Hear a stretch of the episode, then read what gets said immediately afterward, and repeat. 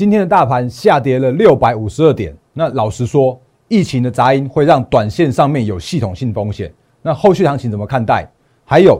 今天会教给大家如何来判断听说的真伪度，请看今天盘后解盘。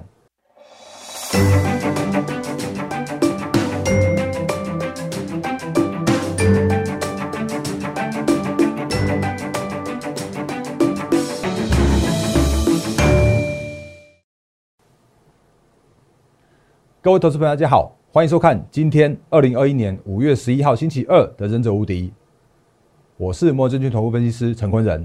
各位朋友，不好意思，今天的下午三点一样接受盘呃中天的盘后连线专访，所以今天节目稍微晚一点播出。那不过今天盘后节目的话，非非常重要，所以请你务必一定要看。那节目刚开始的时候，一样先看这个来。我是摩证券投分析师陈坤仁。那在我节目里面，我会用很多数据面告诉你现在目前的行情看法，然后会告诉你一些风险在哪里，我会告诉你机会在哪里。我不会跟你乱枪打鸟，一路是喊多再喊多。然后我等一下会稍微调整我一下最近的行情的看法。那如果喜欢我的节目的话，欢迎订阅、按赞、分享、加开小铃铛，我们的 YouTube 频道。然后另外的话，赖汉 Telegram 上面有更多的投资资讯分享给大家。那另外的话是零八零零六六八零八五是我们免付费的服务电话，无论手机市话。平日假日都可以来做拨通，我们如果需要我的协助的话，也都欢迎用电话来做相关的服服务业务的洽询。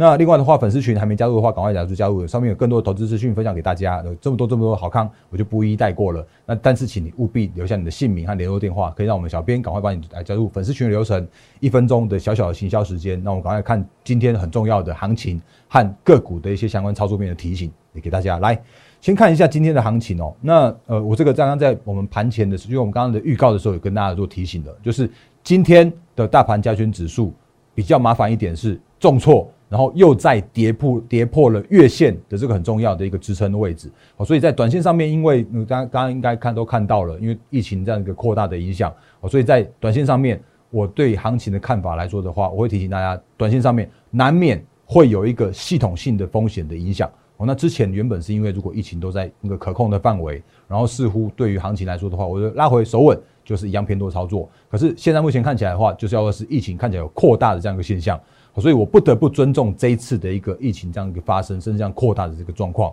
所以短线上面，当然你看到现在目前看起来似乎守住了季线了。那不过因为今天目前我录影的时间是下午五点钟的时间哦，那晚上的时间点的话，你可以稍微留意一下。那个，比方说，像是今天晚上是否诶融资有没有适度的去做减肥，或者是说在短线上面看到一些相关的一些呃落底的迹象，有没有办法看到？哦，那如果有的话，那后续能够在在季线这边就是守稳，有机会再去做往上去做攻坚。那如果没有，那万一如果跌破了月线、月线和季线，那我们行情会再更调整更为保守一些些。哦，那这个是我对行情必须要去做一个适度的尊重的这样一个原因哦。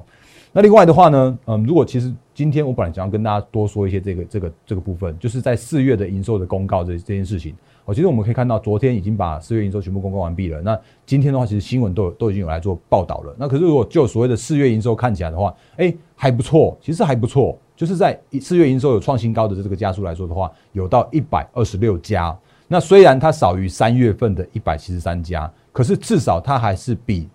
去年四月份同期的。八十三家来的更高一些些哦，那所以其实如果就一个景气的角度来说，或者是从一个趋势面的角度来说的话，它至少还是走在一个比较属于一个复苏这样一个阶段。当然三月很漂亮，然后四月的话看起来也不差哦，所以四五六月本来哦本来就是一个过往的一个叫做是淡季的这个部分。那可是如果在淡季这个过程里边的话，看看到比去年同期还能够增加的话，其实还是属于一个还还蛮 OK 的。可是无论如何，这个是属于基本面这样一个角度。可是也无论如何，在短线上面的这个疫情的杂音也干扰这个全全市场上面这样一个动向哦。那甚或是说呢，如果就一个电子资呃电子资金比重来说的话，其实大家可以看到，今天早盘还没有到盘中的时间点的时候啊，本来船产的个股还是属于还蛮强的，就是类股轮动的这样状况来说的话，电子稍微弱一些，然后船产持续强一些。可是到中场过后，连所谓的相关的船产原物料这个族群都有一个比较属于下杀的过程中，或者下跌的过程中。那中场的话，大家都一起跌哦。那当然，今天看起来航运还蛮强的哦。那么等下可能稍微看一下状况。那其他的话，像是钢铁，哎，似乎有点像是那个涨多，然后去做修正了。然后连金融也跌了，然后甚至像是一些电器电缆啦，像是塑胶这些相关的个股都在跌哦。那今天的话，真的是属于一个大跌这样一个过程哦。那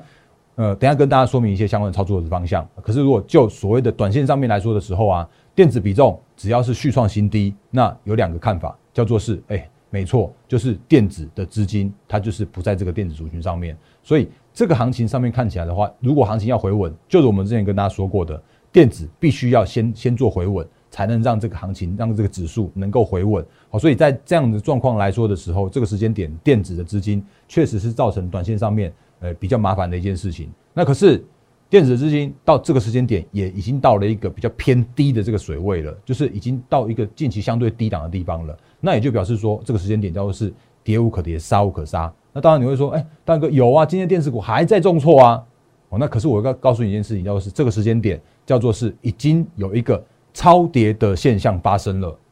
好，所以这个时间点的话，可以请大家留意一下，说哦，如果后续我还是要讲一件事情，就是说，只要这叫做是非经济利空的利空，它就不是利空。可是这个时间点确实是带来了一些比较短线上面的一个恐慌的气氛，这时间点当然会有所谓的超跌的现象发生，好，所以这个时间点我们反而可以留意一下，说，哎，似乎有一些超跌过程之中，有一些很好的个股出现了一些相对的买点。好所以这个是可以来做留意的部分。那可是我还是要提醒大家，所谓的留意，就是你还还是要稍微等一下下，因为我们也跟大家说明过，就是落下的刀子就是不要接，不要接，不要接。好像这个是恐怕是这个时间点，大家还需要稍微是多一点的时间去做等待的这个这个部分哦。那你再看一下最近这几年的，如果超过跌点五五百点这个跌幅的那跌点的统计来说的话，其实今天下跌六百五十二点。那其实今天的话，其实算算是近几年来的跌点数哦，算是排名第三的这个这个水准。那可是因为现在这个时间点，我们之前跟大家说过了，一如果一万点的一万点的一百点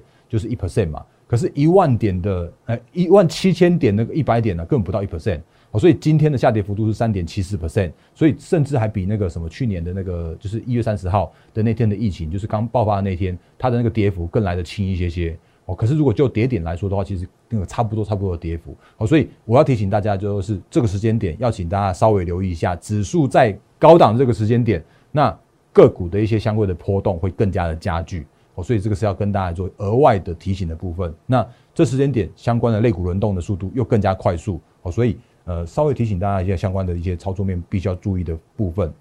那贵买的部分来说的话，其实也跟类那个跟大盘交易指数有一点点相似哦，因为今天因为昨天的大盘站上月线，今天的大盘的话又跌破月线了，然后今天的贵买的话也跌破了季线的这个水准哦，所以。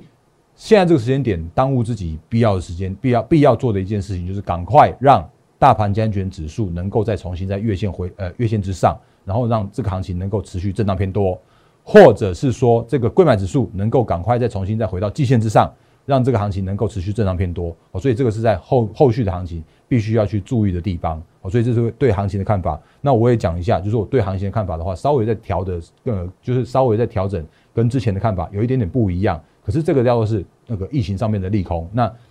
对于疫情上面利空的话，我觉得对于后市的行情，就是那个用这个疫情能不能去做控制，来去做后续的一个行情的研判的方向哦。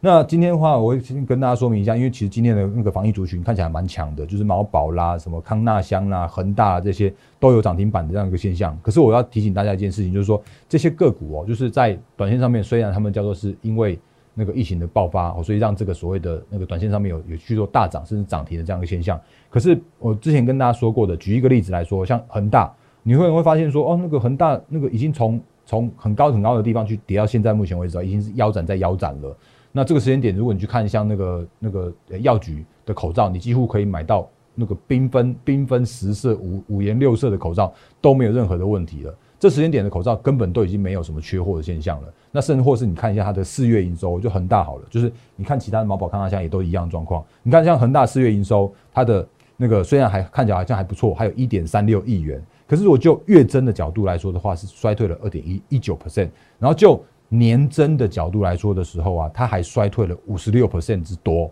哦，所以在这样状况来说的时候啊，这种防疫的个个股就是属于那种就是属于跌升反弹的行情市值。哦，那。它今天就算涨停了，它可是它如果就算还还能够再涨停好了，可是那个涨停的话，你要随时要务必留意一下，说，哎，如果后续的疫情的受到控制了，那他们很快就会回到那个下跌的那个过程。哦，所以这个是要必必须要去做留意的部分，先跟大家来做提醒哦。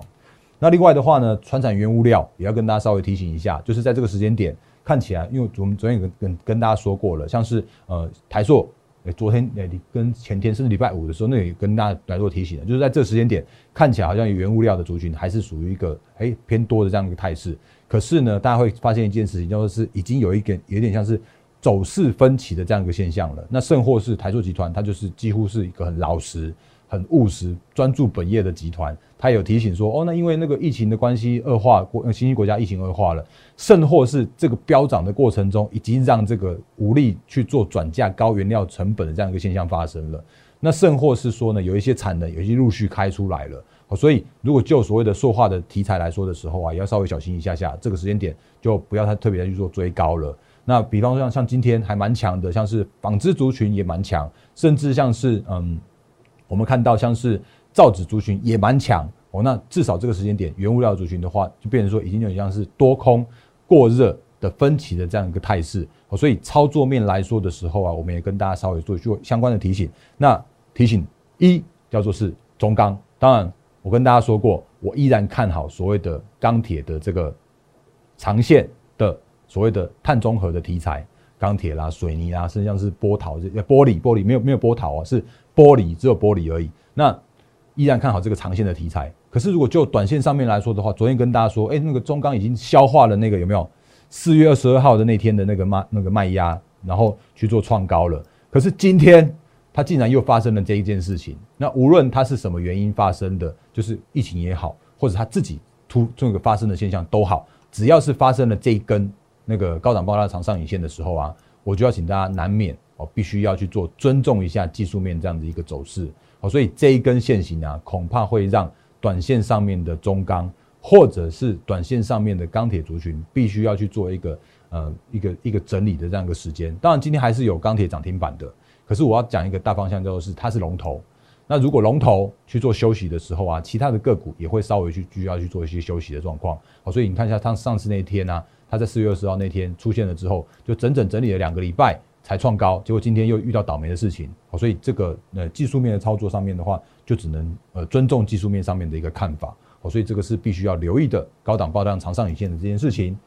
那另外的话呢，我们继续往下看下去的话，台波我们目前看起来的话还是一样还 OK，就是它目前看起来的话，这个量价结构的配合还可以。那这个长线的题材，我觉得依然可以留留意。那可是我就短线上面来说的话，它这边呃，当然短线上面超呃有一个比较属于大涨的这样过程啦。那无论如何的话，长线的台波我依然看好。哦，所以这个是那个在台波的部分。然后台泥也算快速看一下。那台泥其实如果看一下它今天的这个下跌二点四六 percent，严格说起来不算多。那甚或是说这个时间点，如果看一下台泥的状况来说的话，你会发现一件事情，就是哎，台泥还竟然还可以守在月线的这附近哦。那这种这种手法的话，其实就是表示说，哎，它其实还是属于一个长线偏多的这样子一个台泥。那甚或者我们跟大家说过，台泥它就是具有配发现金股息三点五五呃三点五元的这个这个台泥，所以你去换算一下，它现在目前的现金值利率竟然还有高达六 percent 之多。所以在这个时间点，如果行情去做比较，就是行情在在修正的过程中，或者是说行情已经属于比较偏向震荡的过程之中的时候啊，这种具有防守的题材的个股，就是。进可攻，然后退可守，具有现金值利率的这样一个成长的个股的话，它会是在这个时间点去稳盘很重要的一个资金的避风港的这样子一个现象，这样的一个一个方向。然后这个可以跟大家做那个相关的提醒。那可是这个时间点的话，还是要稍微提醒大家一下，就是说，因为之前跟大家说过了，毕竟如果你有发现一些个股啊，他们在短线上面有所谓的急涨大涨的这样一个现象的时候啊。呃，因为我之前跟大家说过，就是短线上面涨多的话，就是你还是要留意一下相相对的追加的风险，因为你在每一次的进场的时候啊，你还是要留意一下，说哦，我到底是进场的时候我要拼多少的报呃获利，可是我要用多少的停损来去做来去做那个，就是去用多少的停损来去换多少的获利嘛？那当然。那个呃，友达它是我常常在讲的一个例子。友达，我觉得它现在这个时间点还是属于一个成长的产业，可是短线上面这边来说的话，它还是难免受到行情的影响，所以造成它短线上面的一个大跌，或者是今天还就是面板今天都都是跌停嘛。可是如果就这个时间点来说的时候啊，我还我觉得还是可以留意一下，就是说，哎，那它如果后续。能够在这边去做一个拉回收稳，那这边来说的话，后续的行情我觉得还是可以略微就是偏多来看待面板的族群的部分。那原因是因为它的报价依然持续在做上涨，好，所以有一些为什么要特别举友达的例子，就要跟大家提醒到，就是说，如果是所谓的报价上涨的族群，可是短线上面如果有短线涨多，然后距离那个所谓的月线乖离过大的时候啊，它难免会有所谓的，就是短线超涨之后会有短线上面超跌。那当然今天这一根是多跌的啦，因为这一根真的是因为今天的疫情的关系，所以它去多跌的。可是至少如果你买在这附近来说的话，那你会是属于一个相对还可控的这样的一个风险。可是，如果你买在这个地方来说的话，你会先吞掉了三十 percent 的跌幅，今天再亏十 percent，好，所以那个你那就是在一个十 percent 的这样的一个合理的范围的一个修正，或者是四十 percent 的这样一个修正，那你可能就可以了解到我为什么最近这段时间都要提醒大家，所谓的短线涨多的个股，那留意追加风险的这样子一个操作的一个操策略哦，就是风险的提醒的部分，那这个要跟跟大家做相关的说明。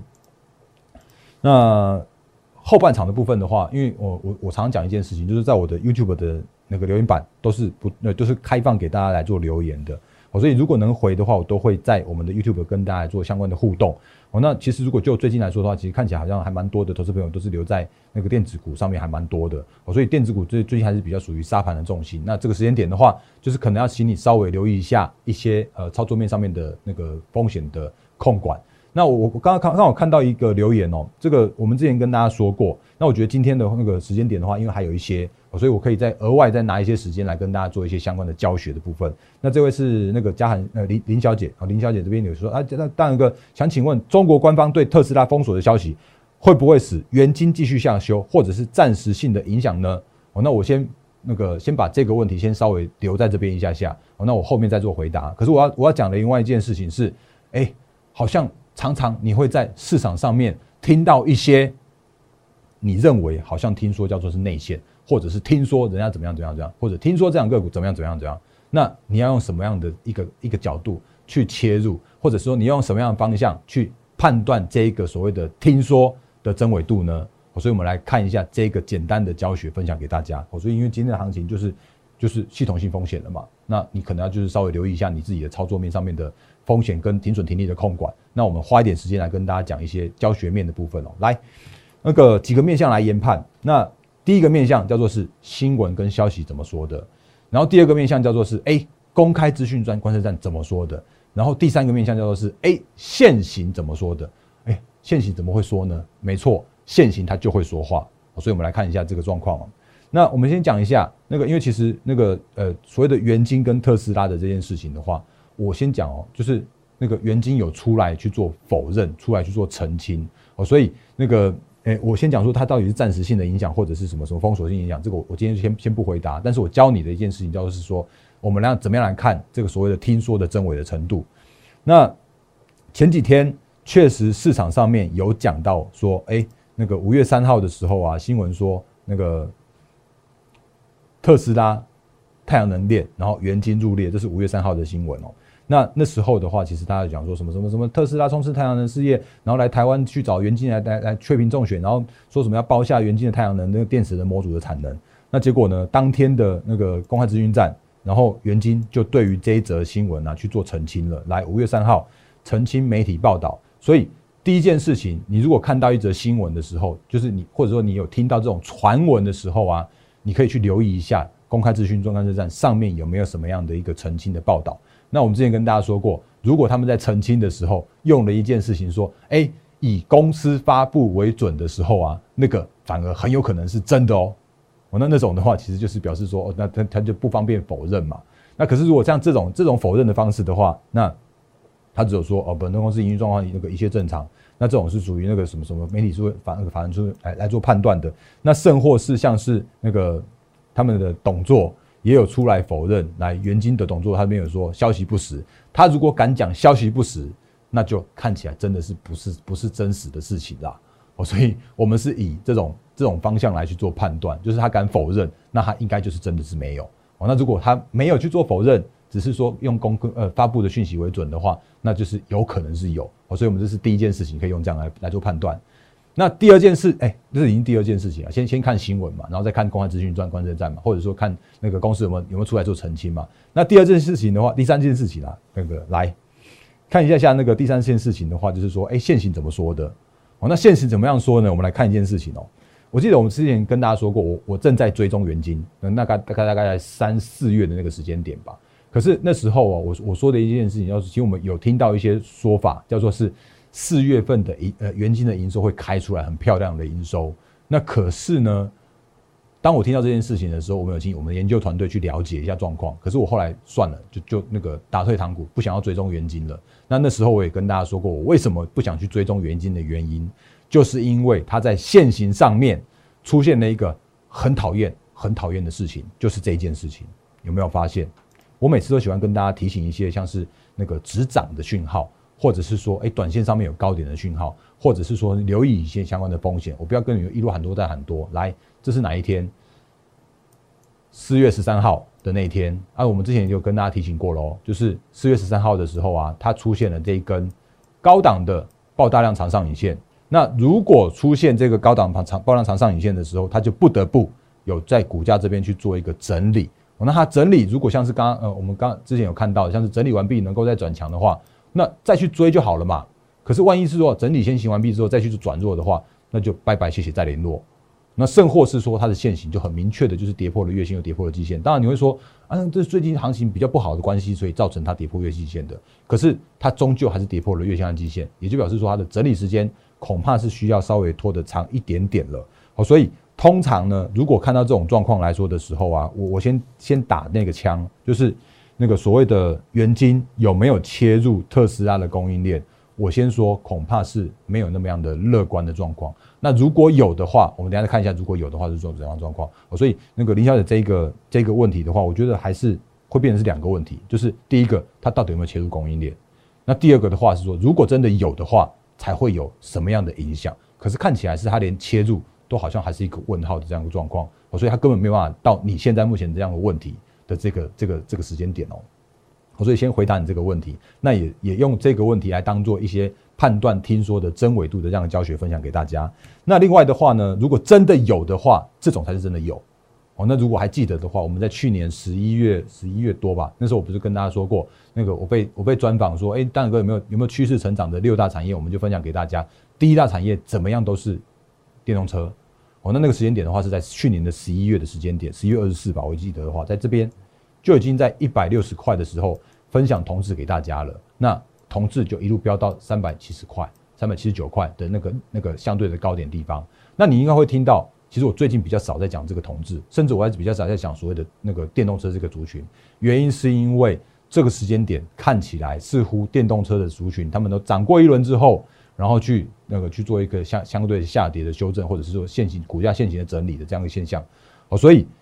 真的有。它就一定要反映在它的营收上面，真的有，就一定要反映在他们的线型上面。有没有发现，它之前的线型就是在那个月线和季线之上去盘间、盘间再盘间向上的？好，所以同志它真的有切入到那个所谓的特斯拉的环境雷达的这个部分。那可是我要说很讨厌，每次都要说可是了。来，就算有，你也要注意一件事情，叫做是说，如果有的时候，那它应该要是营收能够进来。它的线型要能够强势，它的股价能够不断持续上涨。可是到三七九之后，你会发现一件事情，它怎么好像在盘头，然后怎么好像在线型在转弱，然后怎么好像是有没有发现一件事情，它的营收怎么在衰退？今年的一月的营收，它竟然是月减八 percent，然后二月的话，当然难免了，因为那个那时候是那个过年期间，所以它月减了二十二十八 percent。那三月的营收的话，哎，好像恢复正常了，结果到四月营收的话，结果又衰退了。所以这件事情的话，让我不得不对所谓的同志这个时间点的现行转弱，去持一个比较比较比较保留一点点的态度了。所以我就比较最近就比较没有在讲同志了。那如果可以的话，等他下一次的现行整理完毕转强的时候，我们再来去做他的一个进场关注留意嘛。哦，那可是呢，这个时间点它就是现行弱势，那我就只很只能先尊重现行弱势的这样一个一个同志。好，所以简单的归纳。如果所谓的你听到一件事情，你要怎么样去判断它的真伪度？当然，你先确定一下，哎，公司有没有出来澄清，或者是说，哎，那个所谓的公开资讯专、观测站有没有出来做澄清？还有就是营收的角度，还有就是现行的角度，告诉你有没有机会。那如果没有的话，那它现行就会告诉你，真的就是比较弱一点点啊。如果真的有的话，那你就可以去做哎相关的个股的留意，因为趋势只要站在你这边的话，那你就可以赚到那个听说的钱。哦，所以在跟大家来做说明的部分。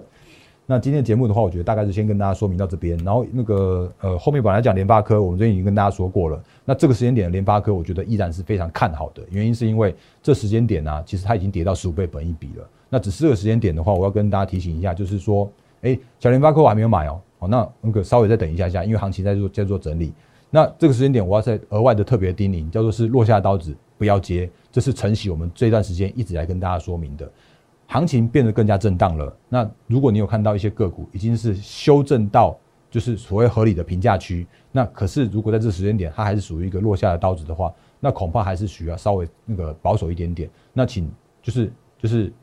稍微等待一下它现行整理完毕转强之后再来去做进场切入。当然你不会买在最低点。可是你会买在一个相对安全的那个时间点，哦，所以这个额外的特别听你的部分，那当然还是要务必守好你自己每一次的停损和停利，因为你看我节目，我会告诉你我的看法是什么。可是，在操作面上面的话，如果不是会员的话，还是要请你自己守好你自己的停损和停利。那另外的话呢，嗯，最近要跟大家说明一件事情，就是说，拜托你不要在这个时间点去做融资的交易，因为融资的交易会让你杠杆，就是放大你的一个交易的杠杆。那尤其在最近的行情比较波动一些些，如果一般的正常状况要跌十 percent，可是你如果用融资的话，你是跌十二十十五 percent 左右哦。那每一次的那个融资的这样的一个操作，都会让你的亏损去做加倍的。当然你会获利会亏，呃，获利会加倍嘛。可是你的亏损也会加倍。尤其在这个行情比较这么这样震荡的这样的过程之中，平常我就不建议了。尤其在这么行情这么震荡的过程之中的话，还是拜托你，就是务必守好你自己的一个交易的一个。资金的控管的部分，哦，那以上的话是今天的盘后解盘。那如果呃还有什么呃没有讲清楚，需要我们来跟跟我做互动的地方的话，都欢迎在我的 YouTube 下方做留言，或者是可以在我的烂汉 Telegram 这边跟我私讯一对一。那如果需要我的协助的话，也可以用烂汉 Telegram 跟我们来做私讯的服务业务的下询。那另外的话，零八零零六六八零八五也是我们免付费的服务电话。那无论手机私话都可以来做拨通。那一样是预祝各位投资朋友获利发发发，谢谢大家，谢谢。